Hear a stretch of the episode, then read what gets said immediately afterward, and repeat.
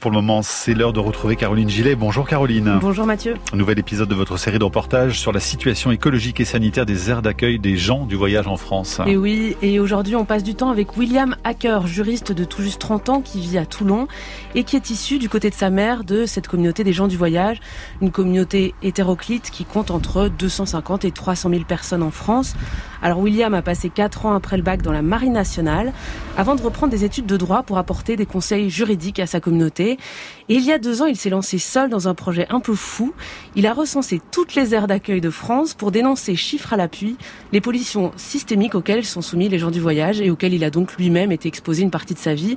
Il a donc proposé que je le retrouve à côté d'un terrain régulièrement utilisé par les voyageurs pour les grands rassemblements annuels.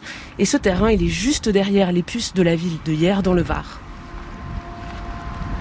moi, c'est le plus souvent, les derniers souvenirs que j'ai ici, c'est vraiment de, de rendre visite à ma mère en fait. Euh, donc quand euh, ma mère vient là dans la région, elle se pose ici et donc je rends visite ici. Si tu crains le soleil, tu vas comprendre. Je vais comprendre. J'avais déjà commencé à comprendre, mais là je, je... ouais, il n'y a pas d'ombre possible. Alors là, on est au bord de la nationale, 90 km/h. Les kilomètres heure c'est important parce que ça te permet de comprendre le, bruit. 90, hein. tu sais que bon, tu commences à avoir un truc qui est chiant quoi. Comment est-ce que tu as commencé à t'intéresser à cette question? Euh, Est-ce qu'on peut dire que ça remonte euh, à septembre 2019 avec euh, Lubrizol? Est-ce que tu peux me raconter ce qui s'est passé ce jour-là? Au moment de Lubrizol, il y a eu cet incendie et on s'est rendu compte qu'au pied de, l'usine, il y avait une aire d'accueil. L'année passée, il y avait déjà eu un, accident industriel, le SIAP de Saint-Germain-en-Laye, qui est en fait un centre de traitement des eaux lourdes, qui avait pris feu. Et euh, là aussi, euh, une aire d'accueil était euh, au pied. Donc il y avait une récurrence comme ça des aires d'accueil à côté, à proximité de sites dangereux. Et puis tout a commencé de là. En fait, il y a eu une espèce de mouvement collectif avec les habitants, avec avec les chercheurs, avec d'autres associatifs pour écrire une tribune dans, l'IB. Et en fait, on s'est confronté à, l'administration et notamment à des représentants du, du gouvernement qui ont dit que, en gros, la tribune était un peu démago, quoi, puisqu'on n'avait pas de chiffres pour étayer nos propos. Et c'est de là que c'est parti il nous manquait cet outil pour mener des luttes et être pris au sérieux. Et donc c'est ça que j'ai essayé de produire avec le, avec une démarche de recensement de toutes les aires d'accueil, département par département, qui a mis un an et demi parce qu'il y a quand même près de 1400 aires d'accueil. Euh, à chaque fois, il a fallu les localiser, euh, analyser l'environnement autour, qu'est-ce qu'il y avait, quelles installations, est-ce que c'était des déchetteries, des stations d'épuration, des usines, euh, quel type d'usine, à combien de mètres. Et en fait, bah, on a des chiffres qui sont euh, hallucinants en fait. 51% des airs subissent des pollutions visibles du ciel.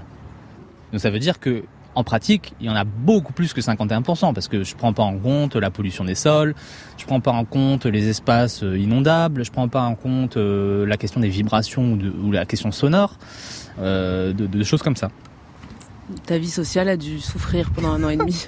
Ça devait être l'enfer. Ouais, j'ai la chance d'avoir une vie bien stable avec euh, des gens qui m'entourent qui sont bien stables aussi. Et aujourd'hui, euh, j'ai aussi euh, envie de produire du discours parce que je me rends compte que bah, des fois j'ai des jeunes qui me... Là, tu vois, il y a une semaine, il y, a des jeunes en banlieue parisienne qui ont bossé sur mon livre, des voyageurs, euh, et, puis euh, ils ont trouvé ça génial, ça leur a permis de, dire plein de choses sur eux-mêmes. Donc c'est ça aussi, tu vois, qui manque. C'est euh, des discours. Donc ça, moi aujourd'hui, ce que j'ai envie, c'est de partager ça et puis de faire émerger aussi des paroles.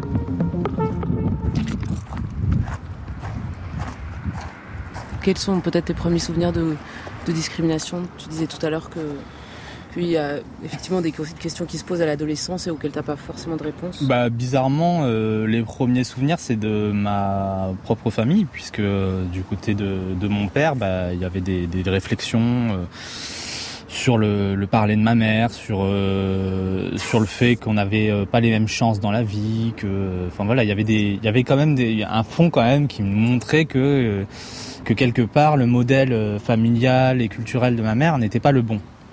Et après, c'est des rencontres quotidiennes, que ce soit à l'école, au travail. Euh. Finalement, le, voyage et, toutes les communautés du voyage, et plus largement les communautés romanies, c'est du patrimoine européen et c'est un patrimoine français. Le voyage, c'est français. Tu vois, quand euh, tu remontes les arbres généalogiques de ma famille, par exemple, Du côté de ma mère, tu remontes jusque plus loin que la Révolution. Ils ont été tellement fichés et traqués que tu retrouves des traces de partout, quoi. Et, ils sont sur un même territoire, ils sont en Sarthe depuis 300 ans. Ils sont plus sartois que la plupart des Sartois, en fait. Et, euh, malgré tout, encore aujourd'hui, bah, on les traite comme des étrangers. Alors le livre de William s'appelle Où sont les gens du voyage? Inventaire critique des aires d'accueil. Il est publié aux éditions du commun, mais aussi accessible gratuitement via un lien qu'on mettra sur la page reportage de la Terre au carré. Voilà, merci beaucoup Caroline Gillet. On se retrouve demain pour le dernier épisode et c'est à réécouter évidemment vos reportages passionnants et édifiants à la fois sur la page de l'émission. France Inter.